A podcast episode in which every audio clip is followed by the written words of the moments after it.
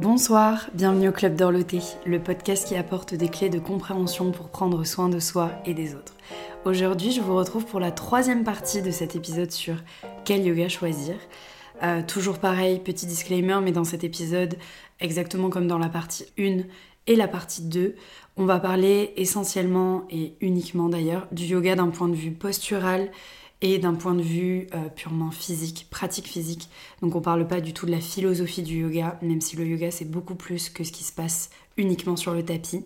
Là, on est uniquement sur les différents styles de yoga que vous pouvez trouver en France, près de chez vous, dans votre ville, dans votre village. Euh, voilà, les différents styles de yoga que vous pouvez pratiquer chez vous. Euh, on a parlé des yogas un petit peu plus classiques, traditionnels dans la partie 1. en tout cas, classiques de mon point de vue, disons. Il fallait forcément que je les classe et que je les mette euh, dans trois catégories différentes, donc il fallait vraiment que je choisisse. La première partie, c'était beaucoup autour voilà, des plus classiques, des plus traditionnels. Pour rappel, on avait le Hatha, l'Ashtanga, le yoga Iyengar et le yoga Kundalini. Et la deuxième partie qui était un petit peu plus longue parce que personnellement, c'est euh, le style de yoga que je préfère pratiquer. Donc c'est là que j'ai aussi le plus de notions, de retour d'expérience aussi à vous faire. La deuxième partie était un petit peu plus sur les formes plus modernes de yoga qu'on peut trouver, euh, disons, depuis ces 10-15 euh, dernières années, en tout cas en France. Donc on a parlé du yoga Bikram, du Vinyasa, de tout ce qui est hot yoga, hot Vinyasa, power yoga et aussi warrior yoga. Donc toutes ces formes un petit peu qui découlent des yogas traditionnels mais qui sont déjà un petit peu plus modernes, souvent en pratiquant musique, tout ça c'est assez cardio. Donc pour tout ça, je vous renvoie à la première et à la deuxième partie euh, de cet épisode, parce que dans cette troisième et dernière partie, on va s'attaquer uniquement au yoga que j'ai classé dans les plus doux. Donc, euh, pour rappel, et je le redis et je le redirai, je l'ai déjà dit au moins dix fois, euh, dans la première partie et dans la deuxième partie euh, de cet épisode, c'est mon classement. Voilà, ça m'est propre. Euh, c'est des styles de yoga voilà, qui sont très différents en général les uns des autres, mais il fallait vraiment que je puisse les classer pour pouvoir vous faire cet épisode justement. Donc, dans tous les cas, j'ai fait au mieux, mais c'est sûr qu'il y avait peut-être d'autres manières de les classer, c'est sûr. En tout cas, pour les plus doux, pour cette troisième et dernière partie, pour les plus doux, les styles de yoga les plus les plus soft, on va dire, même si vous allez vite comprendre que c'est beaucoup plus compliqué que ça. Et techniquement, dans cette catégorie des yogas les plus doux, pour moi, il y a un des yogas les plus difficiles. On va y venir après. Donc, parmi les styles de yoga que j'ai classés dans les plus doux, on retrouve le yin yoga, le yoga nidra, le restorative yoga, les cours de Vini Yin ou Vin Yin, ou aussi appelé Yang Yin, enfin ça dépend. En tout cas, voilà, c'est un mix de yoga dynamique et de yin yoga, on y reviendra après.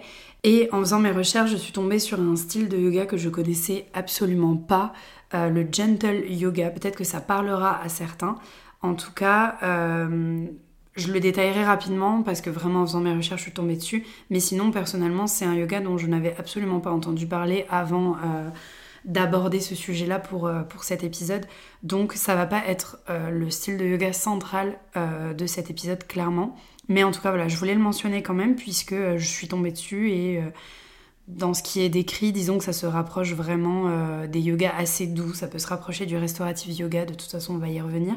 Mais en tout cas, voilà, pour ceux que j'ai classés dans les yogas les plus doux. Pour rappel, euh, vraiment cet épisode que j'ai décomposé en trois parties, c'est vraiment pour vous permettre d'avoir un petit aperçu. Alors, forcément, c'est que de l'audio, c'est pas, c'est pas évident, c'est aussi pour ça que j'essaie de décrire au mieux, selon mon expérience, selon mon regard, euh, chaque style de yoga. Mais c'est vraiment pour vous permettre de venir un petit peu toucher votre, euh, votre curiosité pour après que vous puissiez aller tester s'il y a des cours euh, près de chez vous pour aller tester un petit peu toutes ces pratiques parce que je pars du principe que même si on aime le yoga, euh, des fois on n'a pas testé, on n'a pas tout testé clairement.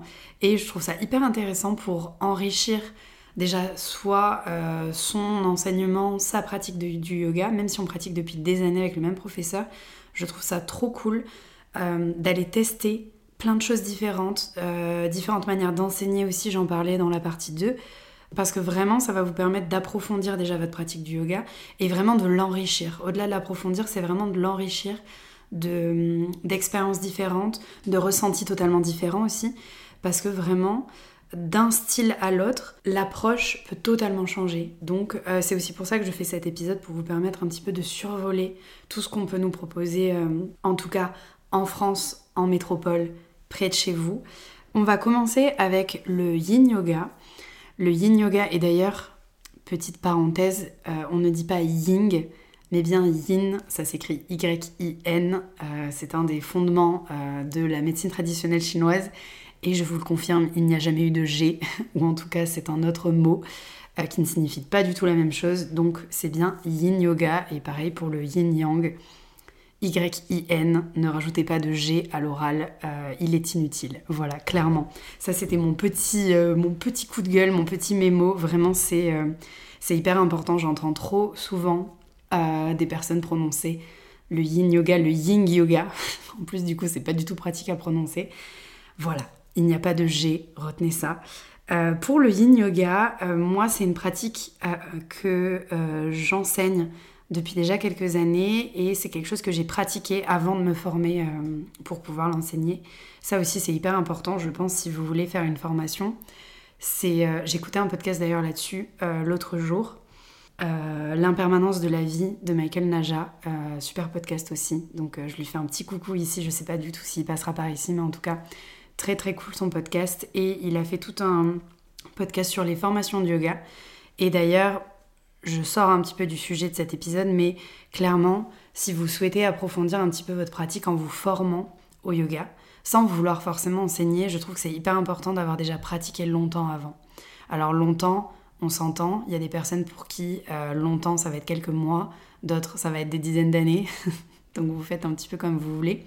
Mais je trouve important de pratiquer pour soi avant de venir euh, se former pour peut-être le transmettre un jour. Je trouve qu'il y a des choses à intégrer pour soi et avec soi seulement. Euh, et du coup, des fois, ça prend du temps. Et moi, c'est exactement ce qui s'est passé avec le yin yoga. Donc, je vais vous en parler aussi. Techniquement, euh, le yin yoga, pour moi, ce qui revient le plus souvent dans les retours que j'ai et même dans la manière que moi j'ai de le transmettre, il y a une idée d'action dans l'inaction. Vous allez vite comprendre pourquoi. En fait, le yin yoga, d'apparence, ça peut paraître assez facile comme, euh, comme yoga, parce qu'on est beaucoup au sol, on est souvent maintenu, soutenu euh, par des accessoires, donc des bolsters qui sont les gros coussins un petit peu euh, cylindriques, on peut dire, je sais pas trop, mais à peu près, je pense que vous voyez de quoi je parle. ça, c'est un bolster. vous pouvez aussi être soutenu par des blocs, vous pouvez aussi vous maintenir avec des sangles, enfin, on a pas mal d'accessoires pour ce côté-là, ça peut se rapprocher euh, de l'Ayangar dont on a parlé dans la première partie, parce qu'on travaille essentiellement avec des accessoires. Un cours de yin yoga euh, d'une heure où vous n'avez pas d'accessoires, euh, je trouve que c'est compliqué. Et je sais que pourtant ça se fait beaucoup. des, professeurs qui n'ont pas forcément de matériel à disposition peuvent guider des cours de yin yoga sans accessoires. Je trouve que c'est un peu un non-sens pour moi. Alors déjà en yoga, en règle générale, et on en parlera dans de prochains épisodes, euh, les accessoires sont hyper importants. Du bon matériel, c'est très important. Et euh, surtout si vous voulez aller plus loin, vous, dans votre pratique et dans les postures. Mais alors en yin yoga, euh, c'est vraiment la base. En fait, l'idée du yin yoga, on est beaucoup sur des postures au sol, essentiellement d'ailleurs. Et le but, c'est de maintenir ces postures plusieurs minutes. 5 minutes minimum. Euh, moi, ça m'arrive des fois en fonction de la posture, quand il faut faire côté droit, côté gauche, on reste 3-4 minutes. Ça paraît déjà long, mais j'ai eu fait des cours de yin yoga en tant qu'élève, en tant que pratiquant, où clairement on restait pas loin de 7 ou 10 minutes dans les postures. C'est hyper intense. C'est le fameux yoga que j'ai classé dans les plus doux mais qui pour moi est le plus difficile. Quand vous êtes quelqu'un qui euh, a l'habitude de beaucoup bouger, qui a son mental qui est tout le temps euh, en activité, en train de d'over-penser, clairement, d'être tout le temps en, en, train de réfléchir, de penser à mille trucs, d'avoir sans arrêt envie de bouger, de sautiller un petit peu. Et pourtant, je ne suis pas hyperactive, donc autant vous dire que pour un hyperactif, le yin yoga, un cours de yin yoga, c'est l'enfer, je pense. Quoique, au contraire, peut-être que ça peut venir poser euh, ces personnes-là. En tout cas, l'idée c'est de tenir ces postures au sol plusieurs minutes et l'essentiel et l'essence même, je dirais, du yin yoga, c'est de venir en fait durant ces postures-là étirer en profondeur le corps. En fait, en yin yoga, on travaille pas du tout au niveau musculaire, on est censé être complètement relâché dans les postures parce que l'étirement, il est encore plus profond que ça. On travaille en fait sur les fascias, on travaille euh, sur l'étirement des tendons et vraiment des tissus profonds. On n'est pas du tout sur la couche euh, musculaire où euh, on contracte les muscles, comme on peut le faire avec par exemple en vinyasa, où clairement là tout le corps est en activité, en mouvement et sollicite le système musculaire. En yin yoga, il n'y a pas du tout ce système-là puisque ton corps est censé être complètement relâché puisque de toute façon tu vas rester plusieurs minutes dans la posture. Donc, il y a un espèce d'équilibre qu'il faut trouver entre, en général on dit qu'en yin yoga, il faut rester à 80% de ses capacités. Ne jamais aller au 100% et ne jamais aller chercher au-delà, c'est-à-dire l'étirement trop fort. Quand on fait ça, on peut se blesser. Parce que clairement, euh, rester 5 minutes dans une posture d'étirement profond, si tu es à 100% de tes capacités et qu'en fait là tu ne lâches pas le mental, déjà t'es pas dedans. Donc en fait ce que tu fais c'est pas du yoga, enfin en tout cas t'es pas en train de pratiquer du yin yoga, t'es sur autre chose. Mais ce qu'il faut c'est ton corps va s'étirer, tu dois complètement relâcher alors que des fois clairement euh, c'est sensible, c'est douloureux, ça peut être intense. Euh, il faut lâcher, lâcher le mental aussi et respirer et sentir que c'est vraiment la respiration qui va t'amener, qui va amener le corps à s'ouvrir, à se relâcher peut-être encore un petit peu plus si tu n'avais pas tout lâché. Et, et, ça sert à ça en fait, ces postures qu'on maintient comme ça plusieurs minutes. Et là où j'en reviens aux accessoires, là où les accessoires sont importants, c'est que techniquement, si tu dois rester à tes 80% et ne pas aller aux 100%, c'est important que tu sois maintenu, soutenu par des accessoires. Admettons, il y a des postures, si euh, tu es quelqu'un d'assez souple, il va y avoir certaines postures où tu auras très facilement, si tu es à tes 100%, le front au sol, admettons. Mais là, comme on te demande de rester à tes 80%, parce que clairement on va rester 5 minutes dans la posture, et 5 minutes ça peut être très long, et encore des fois je vous dis c'est plus long que ça, les accessoires sont importants.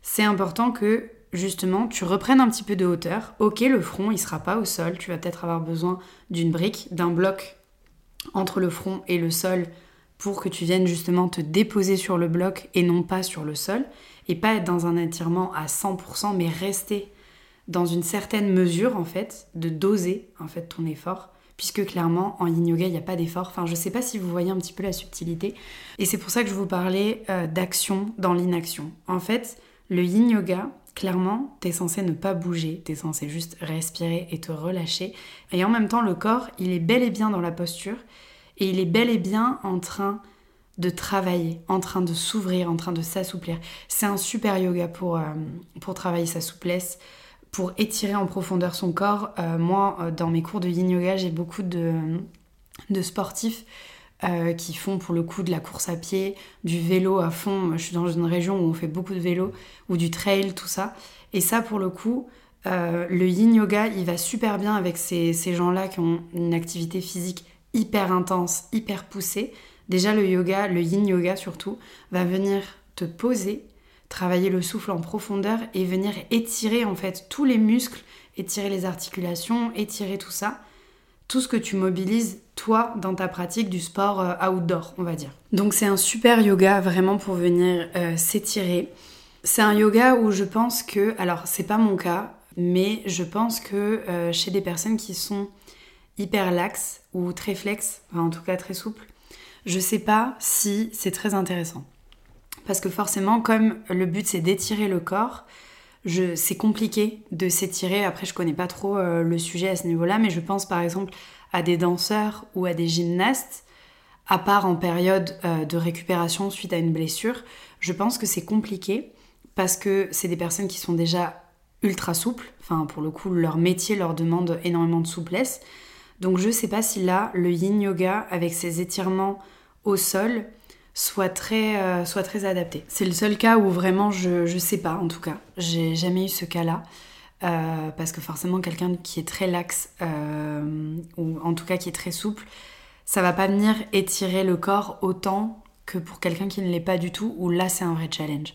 Donc ça j'avoue que je sais pas trop. Mais sinon, pour le coup, le yin yoga, moi je le recommande à tout le monde. Au départ, on peut se dire que bah, comme c'est très doux, très lent, en fait, c'est pas que c'est doux, parce que techniquement, quand tu es dans une posture de yin yoga pendant plusieurs minutes, ça n'a rien de doux. Hein. Pour moi, c'est vraiment intense. Ça fait partie des séances les plus intenses que je, puisse faire, même euh, que ce soit dans ma pratique personnelle ou dans les pratiques que j'enseigne. Pour le coup, euh, ça n'a rien de doux. L'atmosphère euh, est doux. On peut créer voilà une ambiance, quelque chose de très doux pour que justement le mental se pose, pour que la respiration se pose, tout ça, mais après les ressentis dans le corps, comme le but c'est d'étirer en profondeur, euh, ça n'a rien de doux. Là où il faut pas aller trop loin, et je trouve que c'est un très bon style de yoga pour ça, c'est toujours les 80% en fait de capacité dans lesquels on doit rester, 70-80%. Au-delà, on n'est plus dans ce qui est juste pour ce style de yoga là. Je trouve que ça fait vraiment travailler. Alors déjà l'humilité, même si tu sais que ton front est censé aller au sol, bah là non, tu remontes, tu mets un accessoire entre le sol et toi, et tu te calmes. tu te poses tranquillement, et tu vois ce qui se passe, tu observes, tu accueilles toutes les sensations, tu, tu es vraiment là en fait. Je trouve que c'est un des yogas, comme de toute façon il n'y a rien d'autre à faire, tu es posé dans ta, dans ta posture pour plusieurs minutes, ça tire, mais il faut respirer et poser le mental. C'est vraiment un des styles de yoga où tu es obligé d'être dans l'instant présent. Tu es obligé euh, d'être pleinement présent à ce que tu es en train de faire. Et ça aussi, c'est hyper intense et c'est aussi pour ça que je dis que c'est un des plus difficiles. Parce que clairement, euh, dans un cours de vinyasa, surtout si c'est en musique et qu'il y a un rythme, qu'il y a un côté très cardio, tout ça, tu es tellement concentré sur ton souffle, ce que tu fais, le mouvement, le flow, etc., l'alignement de chaque posture, t'es tellement dans le truc qu'effectivement t'es présent à ce que tu fais, mais t'es concentré en même temps sur plein d'autres choses. Le rythme de la musique qui, qui t'emporte, qui emmène le flow là où, euh, là où il va, etc. Je trouve que dans l'yin yoga, euh, de toute façon t'es là et tu bouges pas. Donc t'es obligé de poser le mental, de poser le souffle, de te concentrer uniquement sur ce qui se passe là tout de suite et pas penser à ce qui va se passer dans 5 minutes. Et c'est hyper, alors c'est assez déroutant, je pense, surtout sur les premiers cours de yin yoga quand on n'en a jamais fait et qu'on n'est pas quelqu'un qui se pose facilement. Je trouve qu'il y a un vrai. Euh, c'est une vraie belle. Euh, comment dire C'est un vrai bon moment qu'on peut passer avec soi et en même temps, c'est vraiment, ça peut être très déroutant, très intense. Donc faut, voilà, faut être prévenu. Après, pour moi, c'est un des, un des styles de yoga que je préfère. D'ailleurs, c'est une des premières formations que j'ai faites. Euh, et d'ailleurs, avant de le transmettre, il m'a fallu du temps pour l'intégrer, même après être formée. Alors que je suis formée à la médecine chinoise, il y a un lien direct aussi avec la médecine chinoise. C'est pour ça que ça s'appelle le yin yoga. C'est vrai que je ne l'ai pas dit au départ. C'est un style de yoga qui est assez récent. Mon Dieu, je ne fais les choses pas du tout dans le bon ordre, mais c'est pas grave. En tout cas, c'est un style de yoga qui est assez récent, qui a été développé euh, dans les années 90, si je ne dis pas de bêtises, par euh, un Américain. Et clairement, il s'est inspiré de la philosophie taoïste, de la philosophie chinoise et surtout de la médecine chinoise et du trajet des méridiens, des canaux, mais euh, pour en fait créer des postures qui vont venir étirer chacun de ces canaux. L'idée c'est ça en fait du yin yoga, c'est pour ça qu'il y a cette racine yin yoga qui est pas du tout, euh, qui vient pas du tout du sanskrit ou d'un mot euh, sanskrit ou gurmukhi ou indien. C'est vraiment, enfin hindi pardon. C'est vraiment un, terme pour le coup qui vient du chinois traditionnel. Et de base, ces étirements profonds, c'était beaucoup pour ça. Après, il existe plein de variantes. C'est un style de yoga qui est hyper inclusif, on va dire. Donc, quel que soit votre âge, votre niveau de souplesse, euh, votre corps aussi, les blessures qu'il a pu euh, endurer, il y a toujours une option avec euh, une posture de yin qui est adaptée à chacun. À part, j'en parlais tout à l'heure, à part dans les cas de personnes voilà hyper flex et très souples, clairement, je pense qu'un contorsionniste, le yin yoga, il s'en fout un peu. Mais ça, toujours, c'est un extrême. Et clairement, dans un cours de yoga, ça fait pas partie du public qu'on reçoit en général. Mais sinon, il y a des niveaux pour chaque personne. Typiquement, euh, c'était un petit peu le thème de mes cours là ces derniers jours. Le grand écart, euh, Anumanasana, qui est une posture de yoga, fait, elle fait partie en fait des postures de yin yoga aussi. Donc après, il y a plein de manières de la pratiquer, toujours pareil avec des accessoires, avec des bolsters, parce qu'en fait, on s'en fout que tu aies tes hanches au sol et que tu aies ton parfait grand écart, c'est pas du tout le but. Ce qui est hyper intéressant avec le yin yoga, surtout le fait de travailler avec des accessoires, c'est que vous allez voir aussi une sorte de progression. Euh, dans la souplesse, dans le fait que le corps s'ouvre. C'est hyper gratifiant de voir que, euh, par exemple, il y a un mois, vous aviez besoin de deux blocs plus un bolster pour faire une posture, pour rester dans la posture de façon confortable, mais que ça tire un petit peu quand même, que le corps travaille. Et que là, un mois, un mois et demi après, vous avez plus besoin que du bolster et plus du tout des deux blocs que vous mettiez en plus pour avoir un peu plus de hauteur. Et ça pour ça, le fait de travailler avec des accessoires, et c'est valable pour tous les styles de yoga, c'est hyper agréable en tout cas de se rendre compte de sa progression, même s'il n'y a pas d'idée de progression en yoga, mais je pense que vous voyez un petit peu de quoi je parle. De sa progression en termes de souplesse et d'alignement, c'est euh, hyper intéressant de travailler avec des accessoires en hatha aussi. Je sais que qu'on peut pratiquer avec des blocs aussi beaucoup. L'Ayangar, bon, typiquement, c'est la base même de ce yoga. Mais en yin yoga, je trouve qu'ils ont vraiment leur place aussi. Et, euh, pareil pour le restorative yoga dont on va parler juste après. C'est vraiment cette idée euh, de venir soutenir le corps pour que de toute façon il se place naturellement. Et après, c'est le temps qui fait les choses et c'est le temps qui fait que le corps s'ouvre, s'assouplit, euh, se relâche aussi on a beaucoup de tensions inutiles au quotidien dont on se rend pas du tout compte. Et dans un cours de yin yoga, on s'en rend compte quand, quand il faut tout relâcher, on se rend compte qu'en fait on lâche pas et qu'il y a plein de zones du corps qu'on a du mal à lâcher. Et c'est un, beau, un beau moment en général qu'on passe lors d'un cours de yin yoga. Euh, donc d'apparence, c'est des cours qui sont très doux. Euh, moi, je les pratique en musique quand même, donc avec des musiques très douces. Mais je trouve que la musique en tout cas, la musique a vraiment sa place dans ma pratique et je trouve que voilà, c'est intéressant et ça peut aider, euh, ça peut aider certains à lâcher un petit peu plus aussi, ou alors à capter l'ambiance et à, et à se caler sur l'ambiance aussi musicale qu'on choisit euh, d'apporter au cours. Mais euh, l'un des meilleurs cours de yin yoga que j'ai fait de ma vie, c'était dans le silence et en tant que participant, c'était assez intense. Dans le yin yoga, comme il y a cette idée d'étirement, on est censé se placer dans la posture, devoir presque pouvoir s'endormir dans cette posture.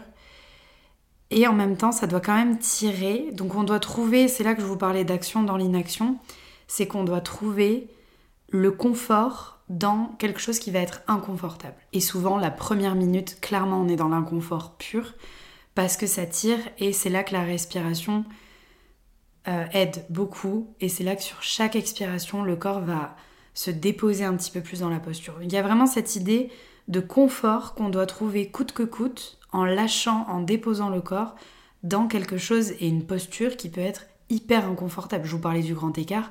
Clairement, bon là c'est un extrême, mais il y a plein de postures qui sont pas, euh, qui sont d'apparence pas du tout faciles et pas du tout confortables. Et le yin yoga nous pousse à trouver euh, de la douceur, de la lenteur et du confort dans euh, une posture dans laquelle on se dit mais j'arriverai jamais à être, euh, à être bien dans cette posture-là. Donc c'est hyper... Euh, je trouve que après, si on le transpose à ce qui peut se passer aussi dans notre vie, à trouver quelque part une sorte de confort dans des périodes où on est clairement avec des insécurités, avec de l'inconfort, c'est un vrai, c'est une vraie philosophie de vie encore une fois. de toute façon, le yoga ou la médecine chinoise, clairement, c'est que ça quasiment. Donc, euh, donc voilà, mais je trouve que c'est un beau, c'est un beau message. Et là, surtout, ces yoga plus doux, c'est clairement ce qu'on vient travailler. C'est pas parce que c'est plus doux que c'est plan-plan et, euh, et, on s'en fout, il se passe rien. Au contraire, c'est justement dans les choses qui sont d'apparence euh, les plus douces et les plus calmes, tranquilles, qui se passe le plus de choses en fait. Techniquement, c'est là tous ces yogas dont je vais vous parler aujourd'hui euh, sont des yogas assez lents, voire même immobiles. Mais en fait, dans votre corps, il se passe plein de choses. Vous êtes en train d'étirer plein de choses. Tout reste en perpétuel mouvement, en fait. Moi, c'est ça que j'adore. Et, clairement, je pense vraiment que c'est dans ce qui est plus doux d'apparence, plus calme, plus posé, euh, où on peut se dire, bah, il se passe rien, qu'en fait, il se passe tout. Et, et, que tout est en mouvement perpétuel. Enfin, c'est, c'est vraiment cette idée-là. En tout cas, c'est vraiment comme ça que je le vois. Donc voilà pour le yin yoga. J'espère que je vous aurai donné envie de tester un cours de yin yoga parce que vraiment c'est une très belle pratique et euh, franchement c'est à tester. C'est à tester. Je veux pas vous en dire plus, ça fait déjà un petit moment qu'on en parle, mais euh, en tout cas voilà, testez et vous me direz. J'ai hâte d'avoir vos retours après un cours de yin yoga. On va passer au restaurative yoga ou yoga réparateur, euh, yoga restauratif. Pour moi c'est un petit peu le, petit frère du yin yoga, j'allais dire le petit cousin, mais bon là on s'éloigne peut-être un petit peu trop dans l'arbre généalogique. Euh, pour moi, le restaurative yoga, c'est un peu un sous-genre. Alors attention, vraiment, moi, je vais me faire des ennemis. C'est un petit peu un sous-genre du yin yoga. je m'explique.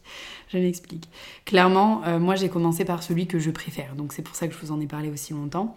Le restaurative yoga, pour le coup, là, il y a une approche thérapeutique, un petit peu comme en yin yoga qui a pour but de travailler sur le système nerveux et de permettre en fait d'apaiser de réorganiser de régénérer le corps en profondeur. Donc euh, c'est un style de yoga qui active en fait des mécanismes immunitaires et un petit peu guérisseur, réparateur du corps. D'apparence, ça va être très difficile de différencier un cours de restaurative yoga d'un cours de yin yoga parce que en apparence, pareil, on utilise des bolsters, on utilise des blocs, on utilise des couvertures pour se poser, pour se caler dans les postures. Mais disons qu'en restaurative yoga, il me semble parce que j'en ai fait, j'ai fait qu'un seul cours de restaurative yoga, après, je me suis vraiment tournée vers le yin yoga parce que pour moi, c'était plus puissant, on va dire.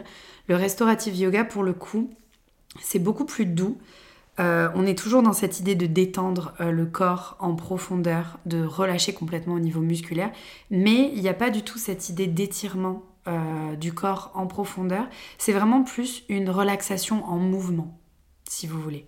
Mais pareil, les postures sont tenues quelques minutes, un petit peu moins longtemps qu'en yin yoga.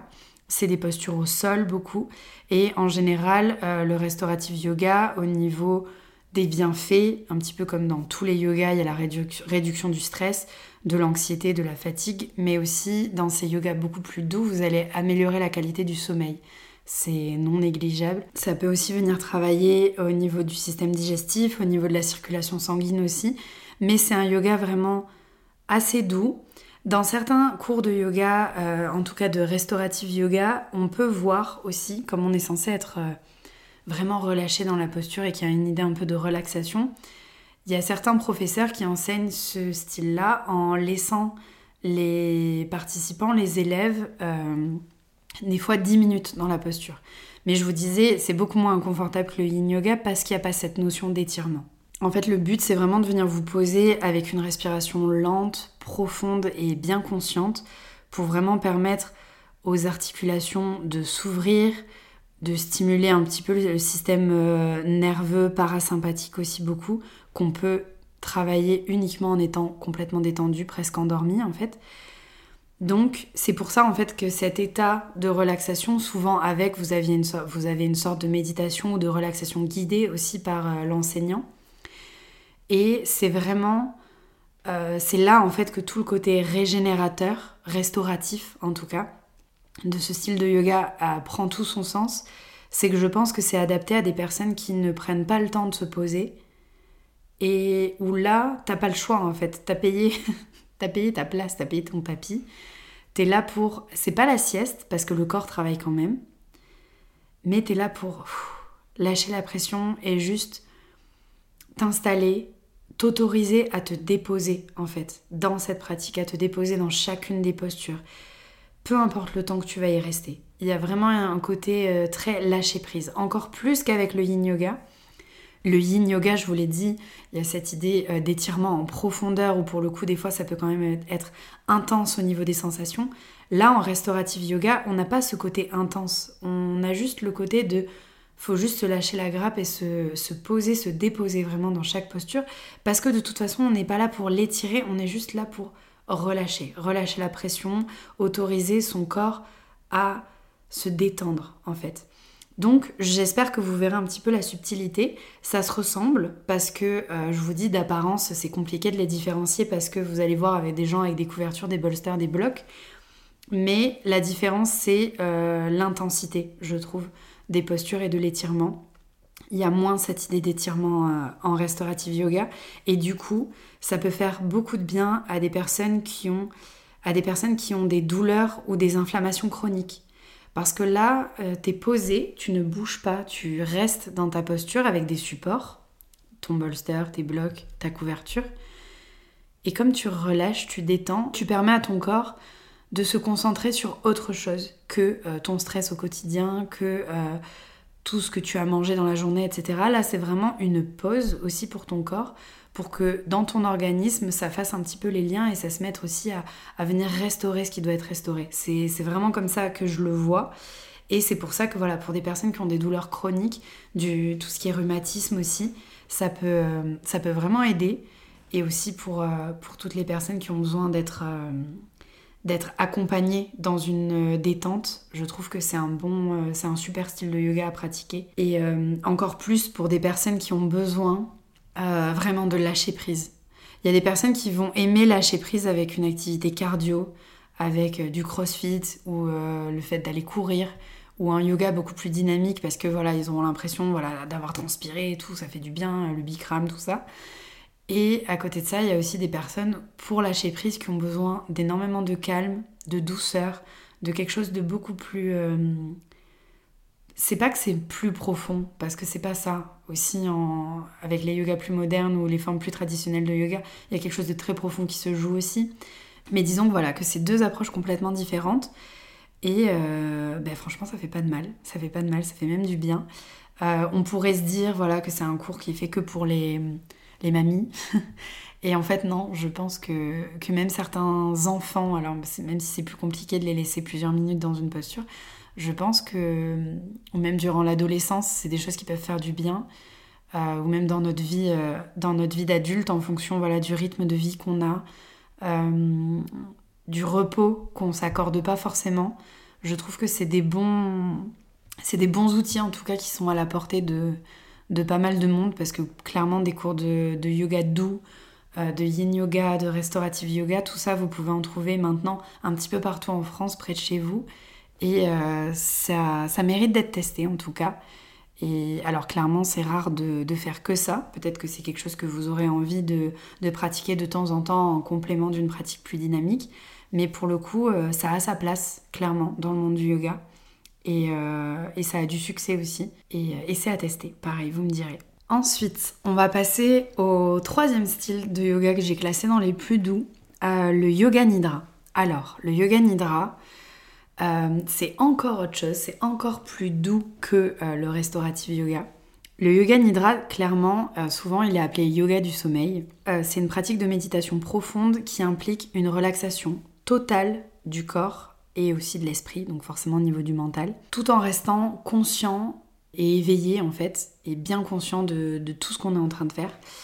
Quand on présente ça comme ça, euh, méditation profonde, euh, ok, où il faut relâcher le corps et l'esprit et en même temps rester conscient, compliqué, compliqué, et pourtant, c'est euh, hyper puissant. Euh, je sais que ça fait pas l'unanimité. Euh, j'en parlais la dernière fois avec, une amie qui me disait que pour elle, voilà, tout ce qui est yoga nidra, sophro, tout ça, bof, ça lui dit rien. Elle a l'impression qu'il se passe rien en fait. Et, et, je trouve que, enfin en tout cas moi pour le yoga nidra, je suis pas d'accord. Après ça m'est peut-être propre parce que moi j'ai eu des expériences toujours trop cool avec le yoga nidra, mais je voulais quand même vous le présenter et le mettre dans les plus doux parce que pour le coup, yoga nidra, vous êtes allongé, voilà, vous bougez pas. Euh, vous ne bougez pas, clairement vous êtes allongé sur le dos comme si vous étiez posé dans votre lit prêt à pioncer, clairement. Nidra en sanskrit, si je dis pas de bêtises, et je vais pas vous le traduire euh, littéralement parce que euh, je, ne, je, ne, parle pas sanskrit couramment, clairement. Et ça fait partie des langues que de toute façon on ne peut pas très bien traduire en français, on a juste des significations, mais c'est pas vraiment des traductions. Nidra, il me semble qu'en sanskrit, euh, ça signifie quelque chose qui se rapproche voilà, du sommeil. Souvent, on voit euh, Nidra signifie sommeil en sanskrit. Je pense que c'est plus compliqué que ça, mais en tout cas, voilà, le terme de Nidra, on se rapproche de quelque chose en lien avec le sommeil, en lien avec un repos comme ça assez long.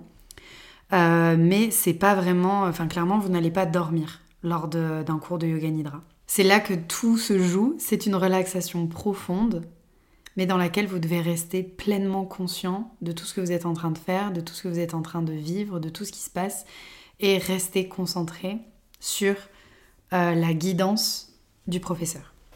Donc en gros, c'est comme une espèce de relaxation guidée. Je sais pas comment expliquer, mais en fait, c'est ça.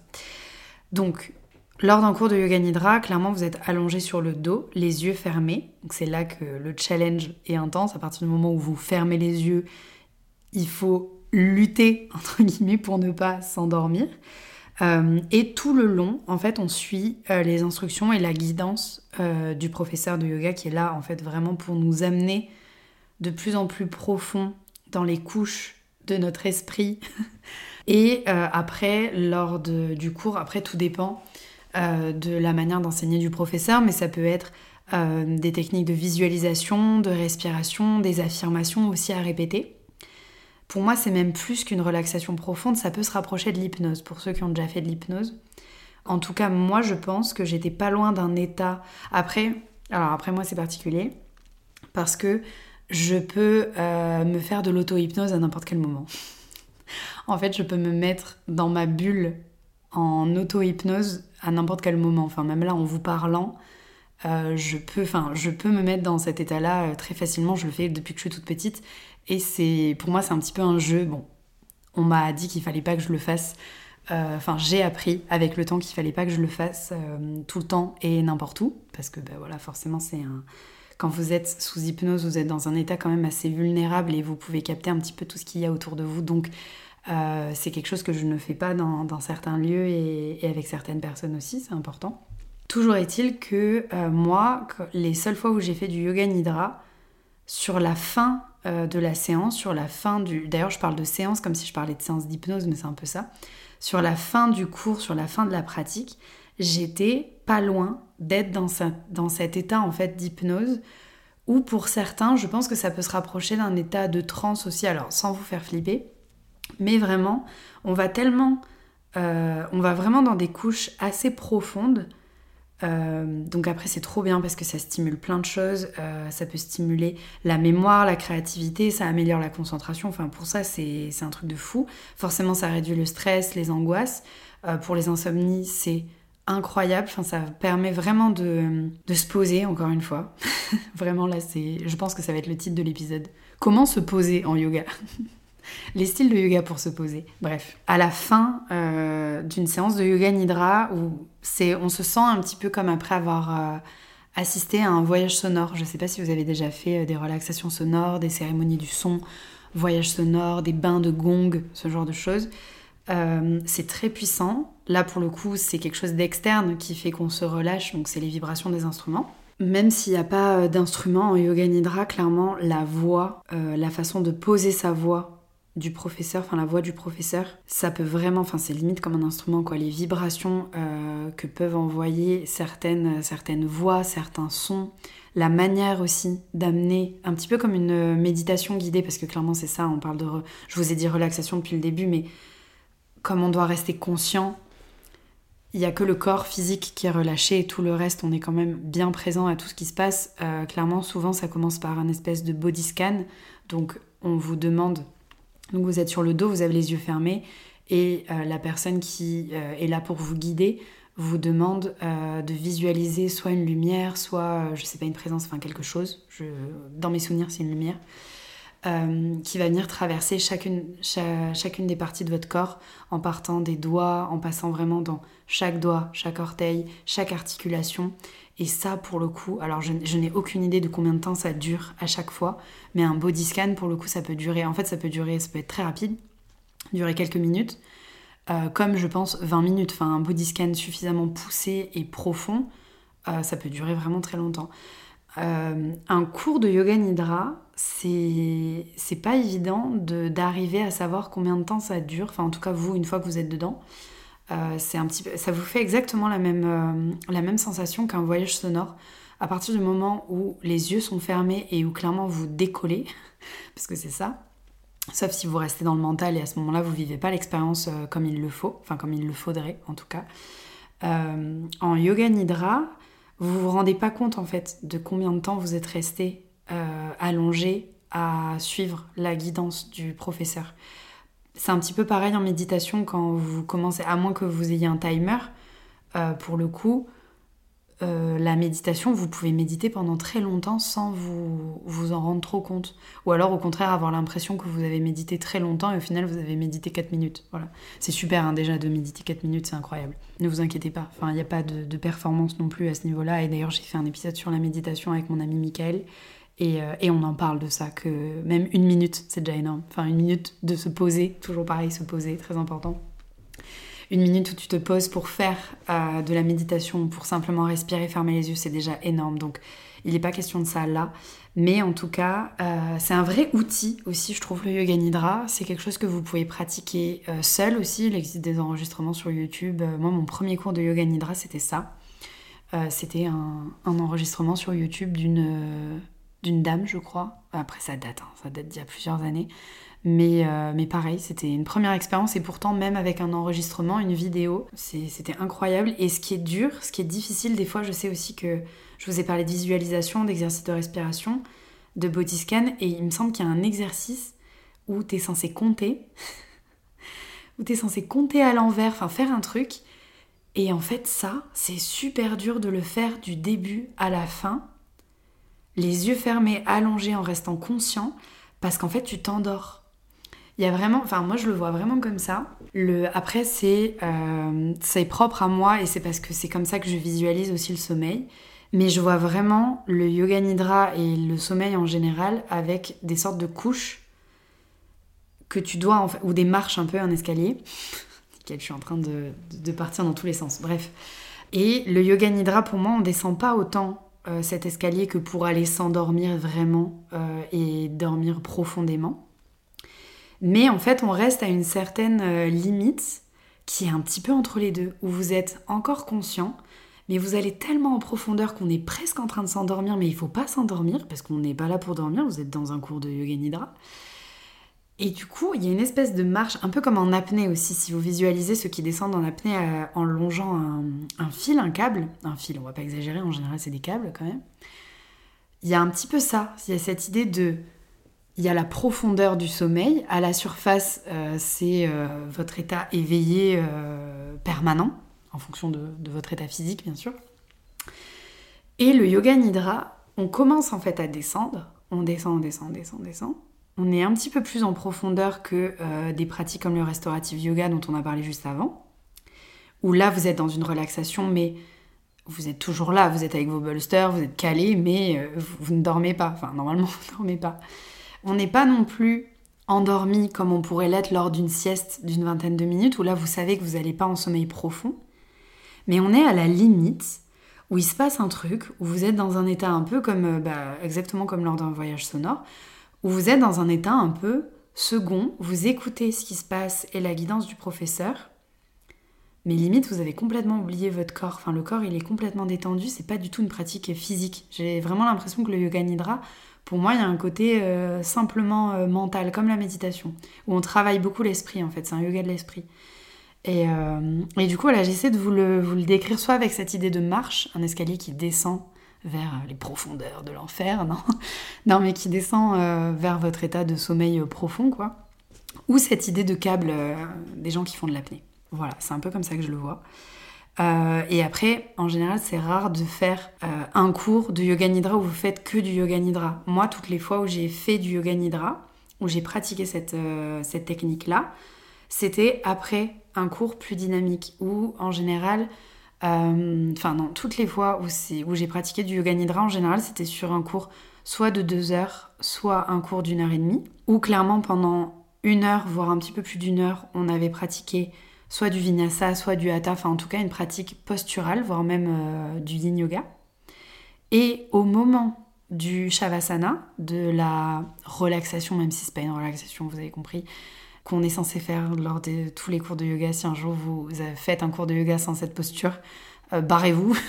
ce n'est pas du yoga, c'est du pilate ou c'est de la gym, je sais pas ce que c'est, mais à la fin d'un cours de yoga, pour que le corps intègre tout ce qui s'est passé, on doit passer par cette posture, c'est la plus importante. Donc, au moment de faire cette dernière posture, là où habituellement, je sais pas, sur un cours d'une heure, vous faites entre 7 et 10 minutes de Shavasana à la fin, là, comme on était sur un cours beaucoup plus long, qu'on avait bien pratiqué avant, qu'on avait fait des pranayama au début, méditation, la totale, là, on avait au moins une demi-heure, voire même plus, des fois je vous dis, je me rends pas compte du timing, de yoga nidra. En fait, le shavasana se transformait en une séance de yoga nidra. Et c'est là que euh, c'est hyper intéressant parce que pour le coup, vous vous faites une pratique de yoga ultra complète.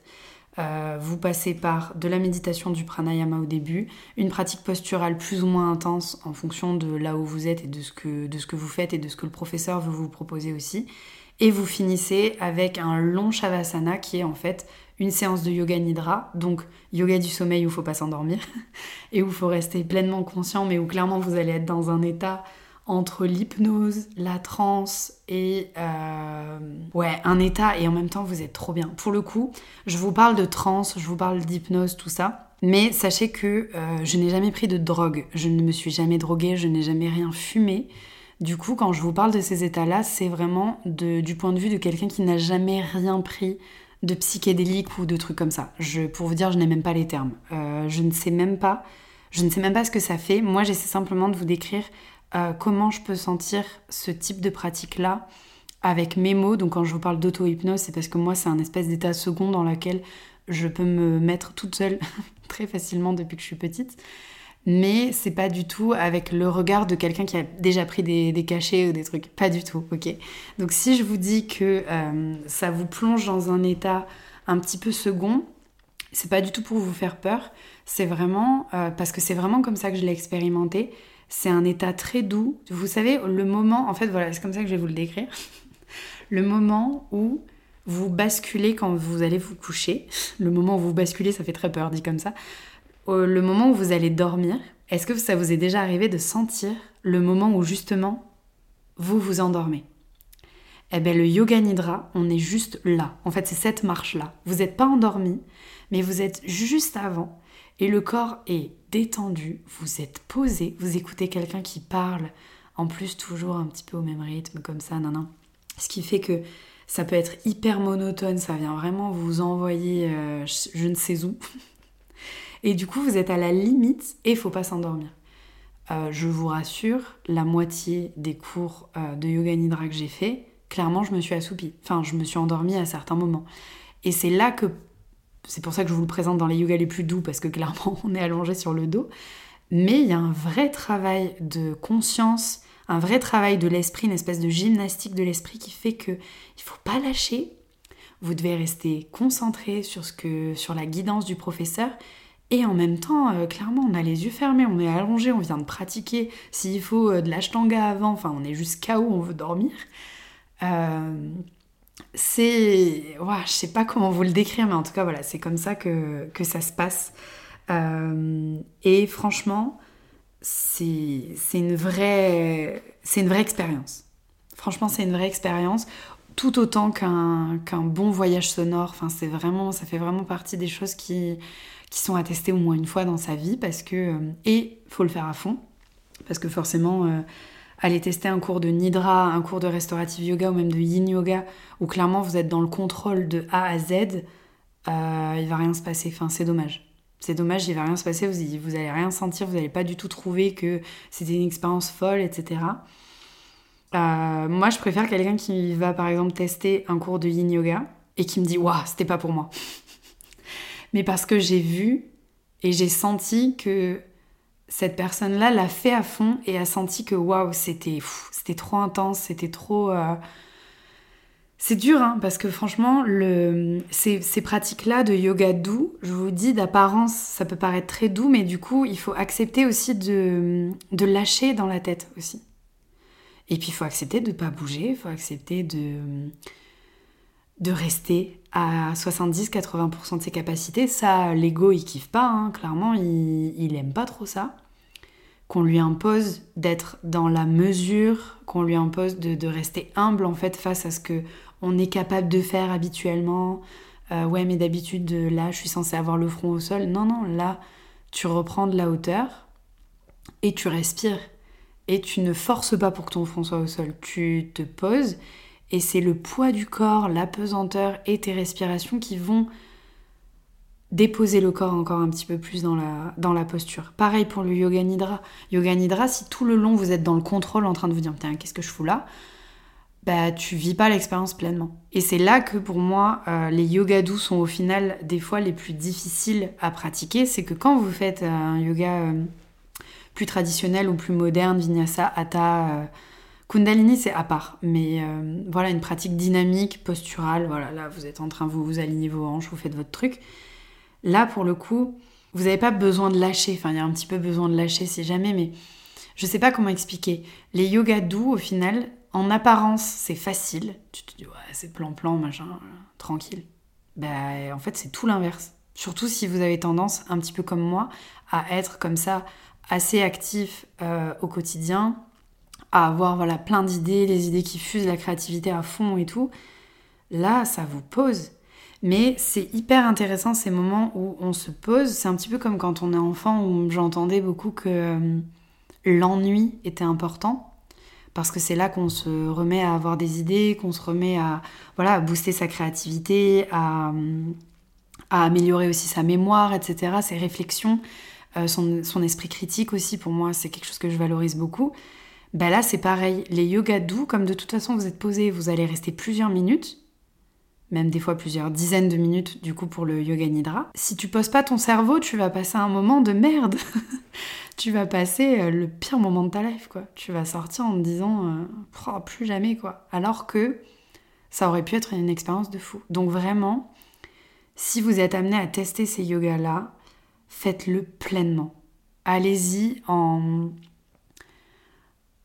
en vivant vraiment l'expérience euh, de A à Z, en vous laissant porter et vraiment poser, pareil pour le Kundalini. Kundalini, c'est pareil. Allez-y sans vous poser de questions, ne n'intellectualisez pas tout ce qui se passe, juste faites et vous verrez après. Voilà, c'est un peu, euh, c'est un peu comme ça que, j'ai envie de vous le présenter. Faites et vous analyserez après comment vous vous êtes senti, euh, ce qui s'est passé dans votre corps. Euh, des fois, c'est plusieurs jours après qu'on se dit Waouh, en fait, ça m'a fait trop du bien. Pareil pour le yoga nidra, des fois, en sortant, t'es encore un peu. T'as l'impression que t'as fait une mauvaise sieste. Moi, je déteste faire la sieste. Je me, je me réveille toujours hyper de mauvaise humeur quand je fais la sieste. Du coup, yoga nidra, si on me le dit avant, il y a une fois on me l'a dit avant, et j'étais là, oh la flemme, la flemme, et clairement, en fait non, c'était la meilleure séance de yoga nidra de ma vie. Parce que, en plus, alors après ça, ça m'est propre, mais je sais pas si ça vous le fait aussi, mais les choses où en général j'y vais un peu à reculons, où je me dis, oh, j'ai la flemme, j'ai pas envie, pourquoi j'ai dit oui, tout ça.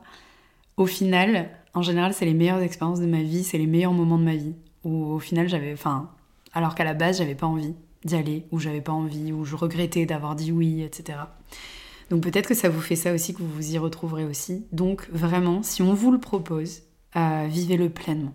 Faites l'expérience de A à Z et, euh, et au pire, après, au moins, si vous l'avez fait à fond, si vous me dites ouais, j'ai pas aimé, eh ben trop bien, mais au moins vous l'avez fait à fond. Enfin, trop bien. C'est pas ouais, trop bien, t'as pas aimé, t'as détesté, t'as passé un moment pourri. C'est pas dans ce sens-là, c'est vraiment trop bien parce qu'au moins vous avez fait l'expérience. Et ça compte, en fait, ça compte parce que peut-être que c'est des choses qui vont vous faire des déclics euh, d'ici plusieurs mois, d'ici plusieurs années aussi même des fois. Et c'est trop bien, c'est... Euh, Rien n'est à jeter vraiment. Tout, prenez tout ce qui, vient. Si on vous le propose, testez. Franchement, vous me direz ce que vous en avez pensé, mais en tout cas voilà. Très rapidement, je voulais aussi vous parler euh, du Yin Yin ou des cours de Yang Yin, ou moi perso je les appelle Vin to Yin et je vais vous expliquer pourquoi. Clairement, ces cours-là, en général, c'est l'union du Vinyasa et du Yin Yoga. Ou en tout cas, c'est l'union d'une pratique dynamique, quelle qu'elle soit, vous y mettez le nom que vous voulez. Moi, c'est du vinyasa en général sur ces cours-là. C'est l'union d'une pratique dynamique avec quelques postures de yin yoga dans le même cours. Donc ça veut dire que si par exemple on prend un cours d'une heure, généralement, en tout cas pour moi, euh, dans ce que j'enseigne, donc moi j'appelle ça des cours de Vin to Yin parce qu'en fait on fait 50-50. On fait 50% de Vinyasa et 50% de Yin Yoga.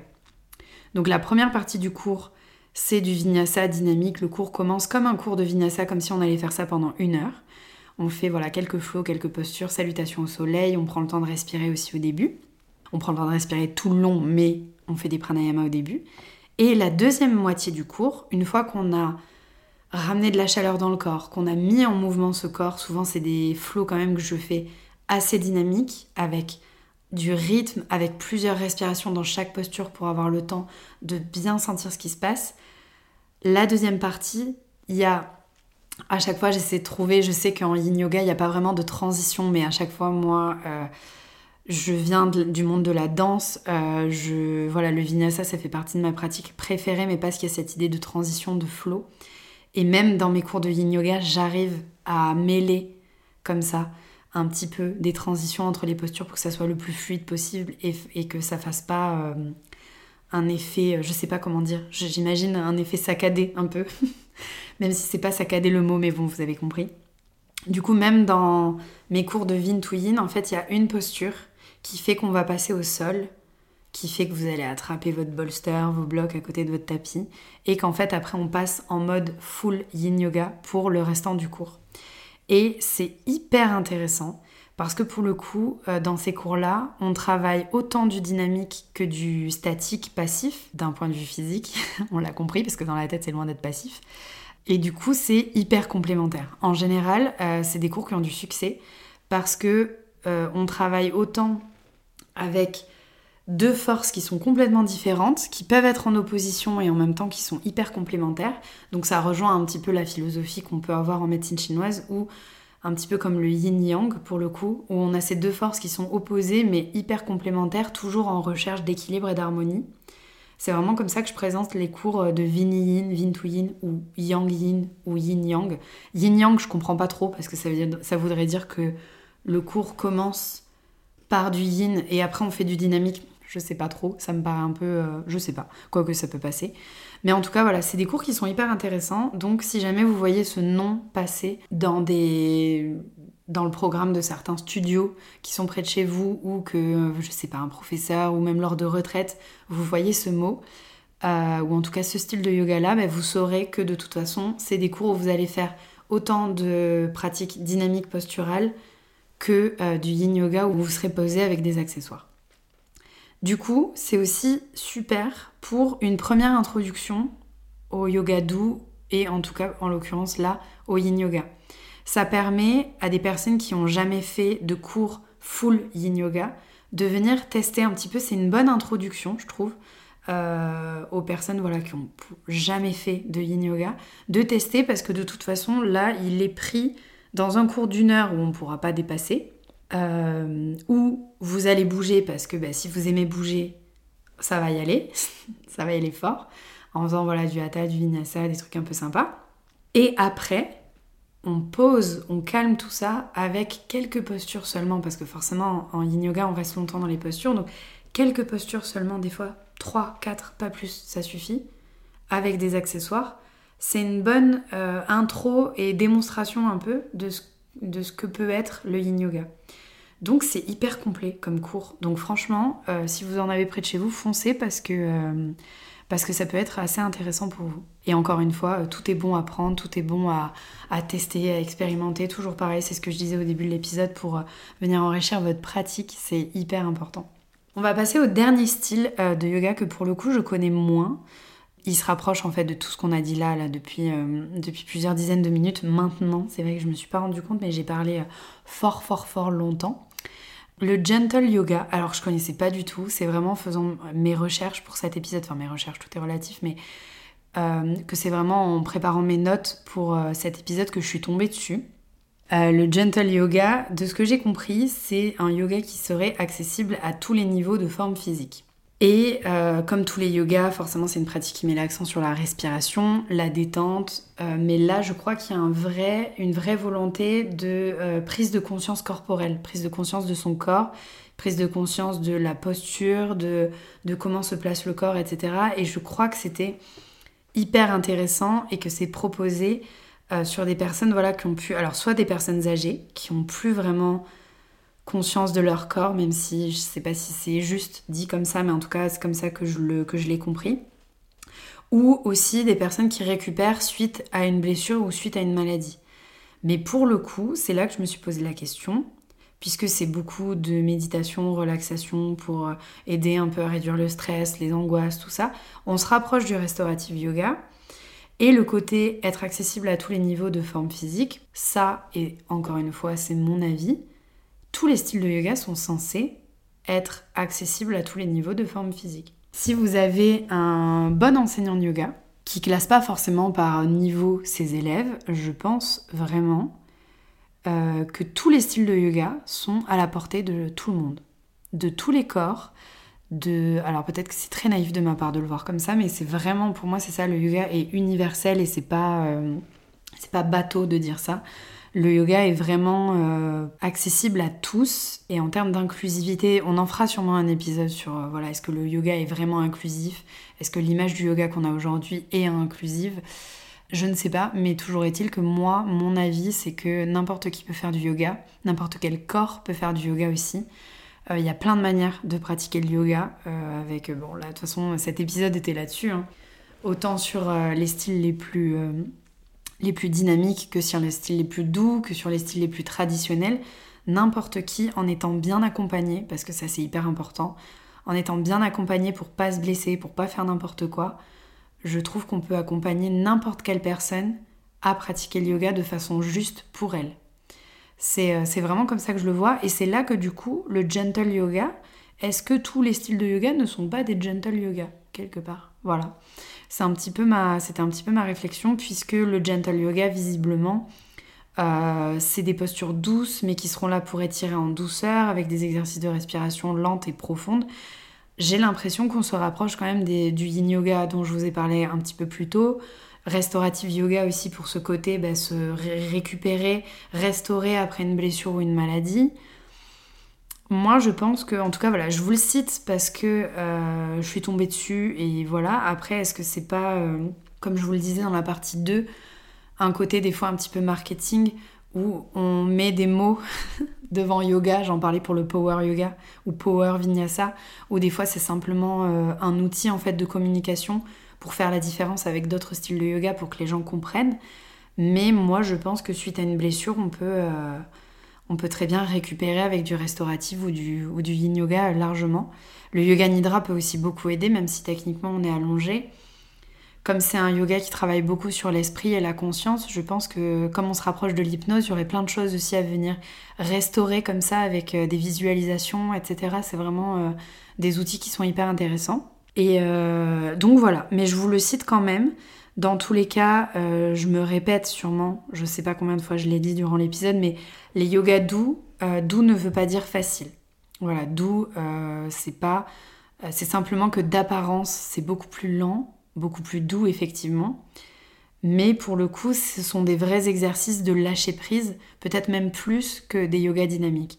Donc voilà, les yogas doux ne sont pas à jeter et à mettre dans une catégorie à part, à mettre de côté. Ce sont des vrais, de vrais outils il y a des, exercices de respiration aussi qui sont hyper, euh, hyper puissants, qui souvent sont proposés que sur les cours de yoga doux parce que c'est là qu'on a un petit peu plus le temps, voilà, le, rythme un petit peu plus lent. Euh, voilà, ce sont des vrais outils pour moi au quotidien. Il y a des postures de yin yoga qui sont essentielles à connaître, je trouve, pour la vie quotidienne. Je sais pas, je donne l'exemple des douleurs de règles, par exemple, chez la femme. Vraiment, pour moi, le yoga, quelle que soit sa forme, peut vraiment vous accompagner tout au long de votre vie, quel que soit ce que vous traversez dans votre vie, euh, quel que soit le style de yoga qui vous accompagne à ce moment-là. Euh, le yoga, c'est votre meilleur pote pour toute votre vie. Vraiment, c'est comme ça que je le vois, en tout cas. J'espère qu'avec ces trois parties bien distinctes, désolée d'ailleurs pour la partie 3 qui arrive euh, beaucoup plus tard que prévu, euh, d'ailleurs, bon, ça pour le coup, ça vous concerne pas forcément si vous écoutez cet épisode beaucoup plus tard, une fois que les trois euh, parties sont postées. Mais euh, c'est vrai que voilà, j'avais envie un petit peu de faire un long épisode en trois parties. C'est pour ça vraiment qu'il y a ces, parties distinctes, ces trois épisodes à part. Même si ça forme un seul et même épisode, je trouvais que c'était intéressant de, de vous le présenter sous cette forme-là. J'espère que ça vous aura permis d'en savoir un petit peu plus, d'arriver peut-être à différencier certaines formes qui pour vous euh, étaient euh, se ressemblaient beaucoup ou vous voyez pas trop la différence. Après encore une fois, je vous l'ai dit au début dans la première partie, il y a autant de yoga que de profs de yoga. Gardez vraiment ça en tête. Peut-être que du yin yoga avec une prof, vous allez adorer en vous disant j'adore le yin yoga en général, et un jour vous, vous testerez un autre cours et vous allez détester. Et c'est pas, euh, c'est pas le yin yoga que du coup vous détestez, c'est la manière d'enseigner de cette deuxième personne. Donc voilà, il y a autant de yoga que de profs de yoga, il y a autant de yoga que de manières d'enseigner le yoga, même au-delà des profs. Euh, trouvez-vous euh, les vos profs chouchous, les profs qui vraiment vous, vous font avancer aussi dans cette pratique, dans ce chemin, parce que pour moi c'est un chemin, il n'y a pas de... Tu n'arrives jamais, ça fait partie, c'est comme la vie quoi. Et voilà, trouvez-vous un peu les, pratiques qui vous font du bien, les profs aussi qui vous accompagnent correctement. J'entends trop d'histoires avec des dingueries venant de professeurs de yoga euh, de toute façon, on en parlera sûrement dans de prochains épisodes, mais en tout cas, allez vers euh, les styles que je vous ai présentés qui vous ont paru le plus attrayants pour vous aujourd'hui.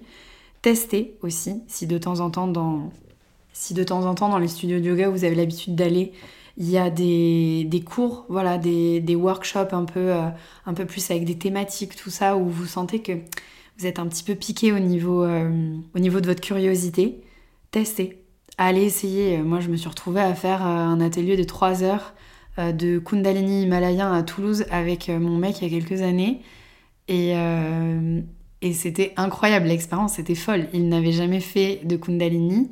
Moi, c'était seulement mon, je sais pas, troisième ou quatrième cours de Kundalini. Et puis là, on est sur un atelier de 3 heures.